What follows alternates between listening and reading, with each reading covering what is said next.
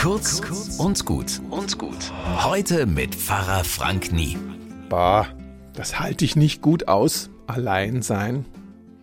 Das erzählt mir im Krankenhaus in einem Mehrbettzimmer einer meiner Patienten. Kann auch eine Frau gewesen sein, genauer darf ich Ihnen das ja nicht sagen. Sagen wir mal, es war ein Mann, der sagt, lieber liege ich mit dem größten Schnarcher Frankens in einem Zimmer als ganz allein. Stellt sich heraus, er ist als Kind in entscheidenden Momenten allein gelassen worden. Tief nachts. Der Bub wacht auf, hat tierische Angst, schreit, aber niemand kommt. Immer wieder. Nicht allein in einem Zimmer liegen, das ist jetzt seine Konsequenz und die hilft ihm. Gut gelöst. Andere erleben Ähnliches, aber sie reagieren ganz anders. Die bleiben lieber gleich ganz allein, die lassen erst gar keinen an sich ran, dann kann nämlich auch keiner wegbleiben. Klingt nicht so, als könne man so wirklich glücklich leben.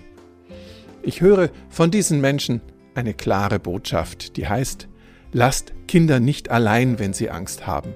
Eltern, Verwandte, Freunde, Geschwister, Nachbarn, auch Ärztinnen, Pflegerschwestern, lasst die Kinder nicht allein. Bis morgen.